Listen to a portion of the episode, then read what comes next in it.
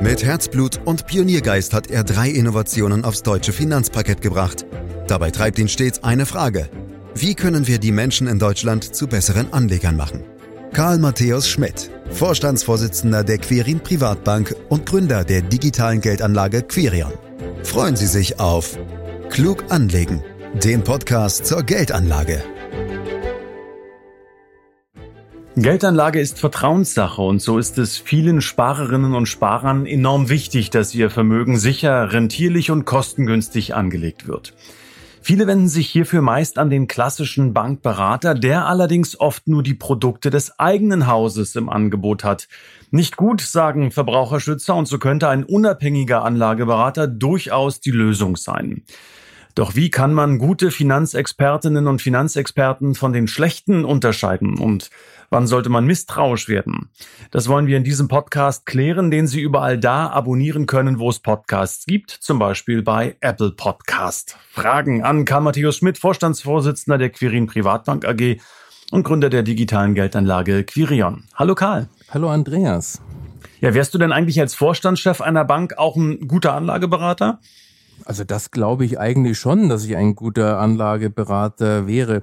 Und zwar deshalb, Andreas, weil mich Menschen interessieren. Und ich finde übrigens diese Begegnung mit Kundinnen und Kunden wirklich immer wahnsinnig spannend. Und äh, da ist mir immer neugierig, was so die Geschichte hinter den Menschen ist.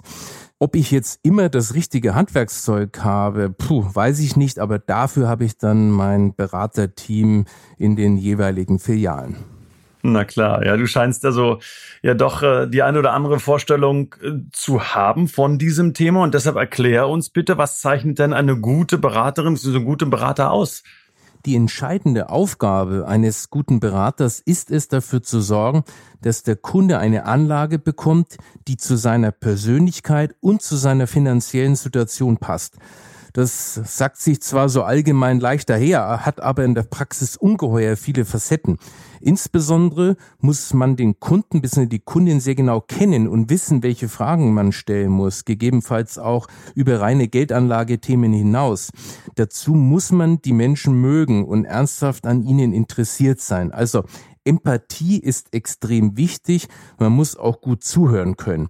Und dann kommt natürlich noch dazu, dass der Berater ja letztlich dafür verantwortlich ist, dass die Kunden ihre Geldanlagen auch verstehen und auch das, was an den Kapitalmärkten und in der Wirtschaft vor sich geht.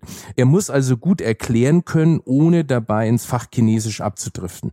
Insgesamt ist also eine gute Beratung eine wirklich anspruchsvolle Aufgabe, vor der ich großen Respekt habe. Ähm, aber hilf mir, hast du jetzt gar nicht von fachlicher Kompetenz gesprochen? Überrascht mich schon ein bisschen, denn das ist doch eigentlich für einen guten Berater enorm wichtig. Ja, habe ich schon, Andreas, aber vielleicht nicht direkt. Die Fachkompetenz steckt für mich nämlich in dem guten Erklären mit drin. Aber trotzdem gut, dass du da nochmal nachhakst, denn das wird oft falsch verstanden. Selbstverständlich ist Fachkompetenz wichtig, aber es muss die richtige sein, die dem Kunden bzw. der Kundin auch wirklich was bringt. Und dazu gehört eben auch, dass man ohne Fachchinesisch komplexere Zusammenhänge einfach erklären kann. Die muss man natürlich auch selbst verstanden haben, sonst klappt das nicht. Im Grunde ist ein guter Berater fast mehr ein Kommunikator als Fachspezialist. Und wenn du mich nach den fachlichen Inhalten fragst, ich glaube, das Wichtigste dabei ist, dass Beraterinnen und Berater wissen, wie ein Portfolio vernünftig strukturiert ist und dass dabei Prognosen und der aktuelle Börsentrend keine Rolle spielen sollten. Viele verstehen aber tatsächlich etwas völlig anderes unter Fachkompetenz, übrigens auch viele Berater selbst, nämlich, dass man weiß, wann man welche Aktien kaufen und verkaufen sollte. Das wäre natürlich schön, wenn man das könnte, aber so kompetent kann ein Berater gar nicht sein, dass er das leisten könnte. Das kann nämlich niemand, auch die Profis nicht, und das haben wir ja schon öfters mal besprochen, Andreas. Daher ist meiner Meinung nach der größte Kompetenznachweis, wenn man das gegenüber dem Kunden offen ausspricht, aber eben auch gut erklären kann, warum das so ist. Ich finde das ganz spannend. Du hast jetzt oft von Kommunikation gesprochen, von Empathie. Das hört sich für mich fast schon so an, als würde der Anlageberater eine Art Lebensberater sein. Ist dem auch so? Ja, so weit würde ich jetzt nicht gehen, Andreas. Lebensberatung ist doch viel mehr als reine Vermögensanlage. Der Anlageberater bzw. Beraterin sollte ja nicht zum Psychologen des Kunden werden. Eine Ausnahme aber gibt es wenn es nämlich um die Emotionen des Anlegers gegenüber seiner Anlage geht. Und die richtig einzuschätzen, ist extrem wichtig. Eigentlich haben wir darüber ganz am Anfang schon kurz gesprochen. Du erinnerst dich.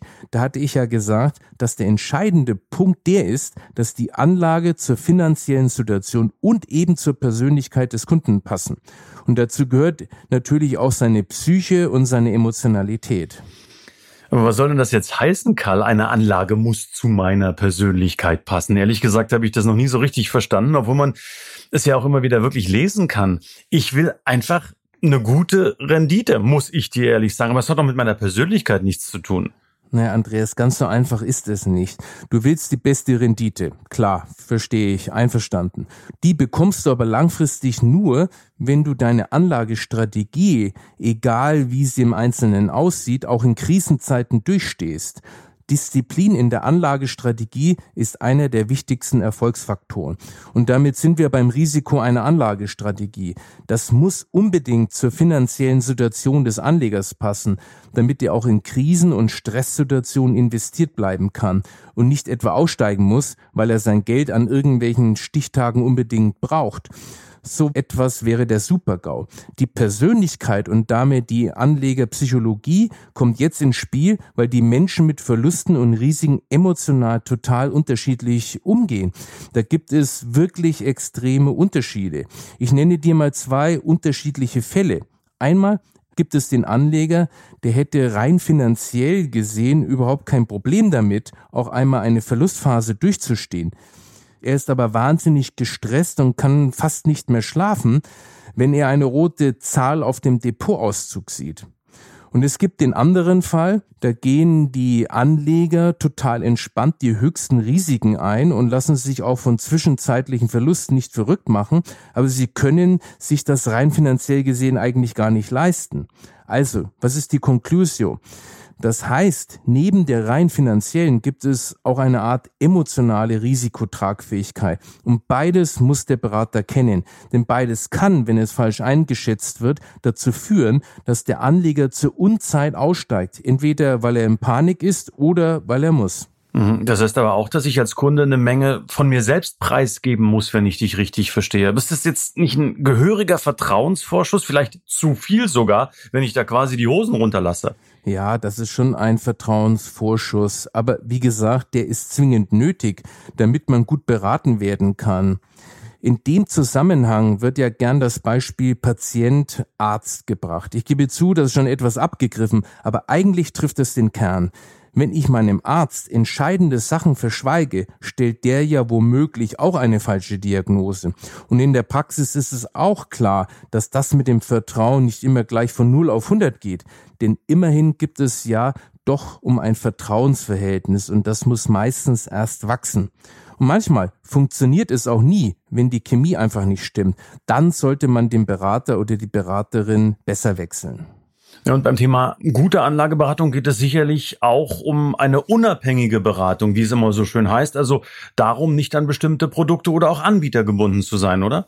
Absolut richtig. Das ist sogar ein ganz entscheidender Punkt. Wenn man nicht frei in der Auswahl ist, kann man auch nicht das Beste empfehlen. Das siehst du schon allein daran, dass praktisch von keiner einzigen Bank offensiv ETFs empfohlen werden, obwohl sie nachweislich gerade für Privatanleger ideale Produkte sind, werden sie eben von den meisten Banken einfach ignoriert und manchmal sogar schlecht geredet. Der Grund dafür ist so einfach wie durchsichtig. An ETFs wird im klassischen Bankensektor nicht so viel verdient. Da gibt es nämlich keine Provisionen. In der Konsequenz werden den Kundinnen und Kunden qualitativ hochwertige Produkte schlicht und einfach vorenthalten. Damit geht natürlich jede Objektivität verloren, die ist aber für eine vertrauensvolle Zusammenarbeit das A und O. Oder anders gesagt, im normalen Beratungsalltag werden aus Beratungs meistens reine Verkaufsgespräche, ohne dass sich der Kunde dessen bewusst ist. Naja, Karl, aber ihr verkauft doch auch was. Ja, das stimmt, aber eben keine Produkte, von denen wir Provision kassieren. Wir werden nämlich ausschließlich von unseren Kunden bezahlt. Übrigens, haben wir gar keine eigenen Produkte. Wir verkaufen also unsere Beratungsdienstleistung, und zwar die relevante, die wir schon besprochen haben. Und wir verkaufen die Dienstleistung unserer Vermögensverwaltung. Zur der zählt neben einer objektiven Anbieter- und Produktauswahl die Zusammenstellung effizienter Portfolios als auch die laufende Überwachung der Risiken. Ähm, ich würde gerne nochmal das Thema Beratungsleistung etwas stärker an den Fokus rücken, Karl. Viele Anleger denken ja, dass die Beratung bei Banken kostenlos ist und sie nur für die Produkte als solches zahlen. Stimmt das oder wo muss ich jetzt als Kunde genau suchen, um die Beratungskosten zu finden? Ganz wichtiges Thema, Andreas, das mich ehrlich gesagt auch immer wieder ärgert. Den Leuten wird immer wieder eingeredet, dass die Beratung bei den Banken kostenlos ist. Aber das ist sie eben nicht, sondern die Beratungskosten sind in den Produktkosten versteckt. An sich sind Banken und Produktanbieter mittlerweile zwar gesetzlich zur maximalen Kostentransparenz verpflichtet, aber das funktioniert in der Praxis nicht, was sicher auch an der Informationsvielfalt liegt.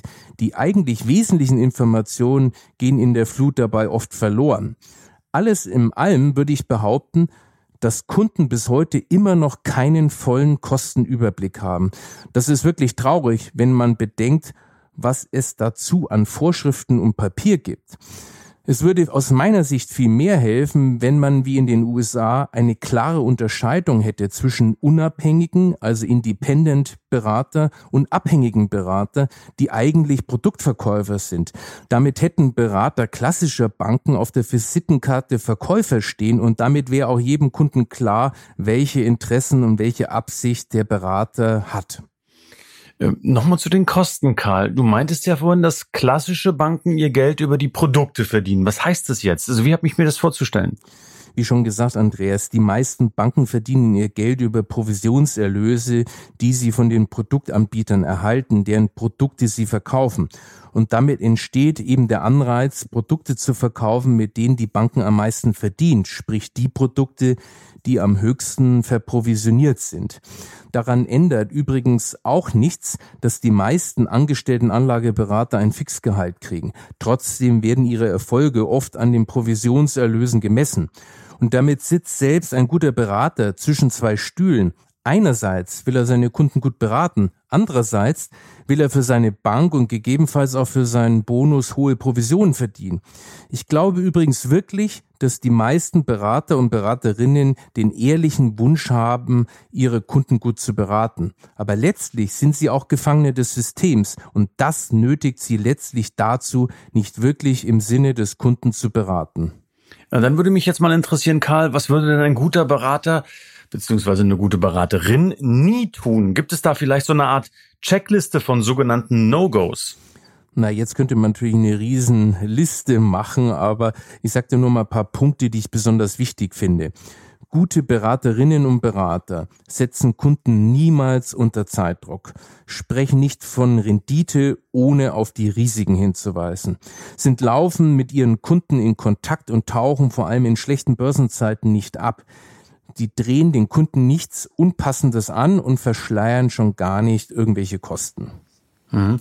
Der ein oder andere wird es wissen, Karl, es gibt ja auch seit einigen Jahren das sogenannte Anlagegespräch. Da muss man am Ende ein sogenanntes Beratungsprotokoll anfertigen und auch unterzeichnen. Was steht da eigentlich drin und wofür ist es gut? Andreas, mittlerweile heißt es nicht mehr Beratungsprotokoll, sondern Geeignetheitsprüfung und Erklärung. Ah. Und das soll eben sicherstellen, dass das Finanzprodukt für den Kunden geeignet ist, wie der Name schon sagt. Also stehen da erstmal eine ganze Reihe von Daten rund um die Wertpapierorder drin. Depotnummer, Datum, Depotinhaber, welches Papier in welcher Größenordnung gekauft wird und so weiter. Und dann werden eine Reihe von Infos dokumentiert, über die im Beratungsgespräch gesprochen wurde. Zum Beispiel, warum das Papier zur Risikotoleranz und zum Anlagehorizont des Kunden oder zur Kundin passt. Warum es mit den Anlagezielen und mit den Kenntnissen bzw. Erfahrungen des Kunden übereinstimmt. Und eine Geeignetheitserklärung gibt es übrigens nur in der sogenannten Anlageberatung. Hier empfiehlt der Berater zwar ein Wertpapier, die schlussendliche Kaufentscheidung trifft aber immer ausdrücklich der Kunde. In der Vermögensverwaltung ist es etwas anders. Ja, dann erklär uns doch. Ihr seid ja Vermögensverwalter. Wie ist es jetzt da? Im Unterschied zur Anlageberatung werden in der Vermögensverwaltung alle einzelnen Produktkäufe und Verkäufe eigenständig von der Bank vorgenommen. Natürlich immer mit Blick auf den bestmöglichen Kundennutzen und unter Berücksichtigung der festgelegten Strategie. Für den Kunden ist das sehr bequem, weil er von professionellem Management profitiert und nicht jede Entscheidung aufwendig besprechen muss. Damit kann in der Vermögensverwaltung die Geeignetheitsprüfung der einzelnen Produkte entfallen und dafür muss auf Basis ausführlicher Gespräche mit dem Kunden eine konkrete Anlagestrategie festgelegt werden. Doch egal, ob mit oder ohne Geeignetheitsprüfung, letztlich muss es immer darum gehen, dass der Kunde oder die Kundin eine passende Anlagestrategie und passende Produkte erhält. Deswegen ist es auch so wichtig, dass die Daten korrekt und vollständig sind. Sonst läuft die Beratung bzw. die Verwaltung womöglich in die falsche Richtung. Und damit unser Podcast nicht womöglich in die falsche Richtung läuft, Karl, müssen wir so langsam zum Schluss kommen.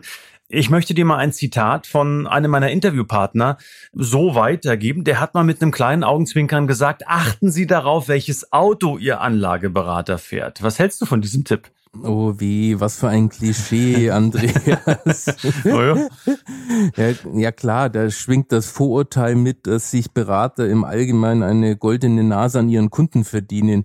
Und das ist dann doch aus meiner Sicht ein bisschen zu viel Schubladendenke.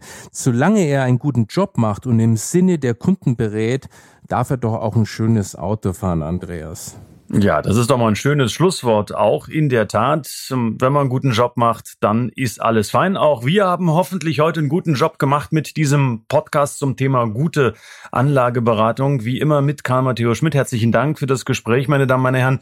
Sie können diesen Podcast ähm, abonnieren, wenn Sie mögen. Ähm, dann verpassen Sie keinen mehr. Na, Sie wissen ja mittlerweile, wahrscheinlich die meisten, dass dieser Podcast freitags erscheint. Sie dürfen uns gerne weiterempfehlen. Sie dürfen uns bewerten. Sie dürfen uns Fragen stellen unter podcast.quirinprivatbank.de und Sie dürfen natürlich auch unter www.quirinprivatbank.de viel, viel mehr nachlesen. Da gibt es unglaublich viele Informationen zu diesem und auch zu anderen Themen. Für heute sage ich erstmal herzlichen Dank fürs Lauschen.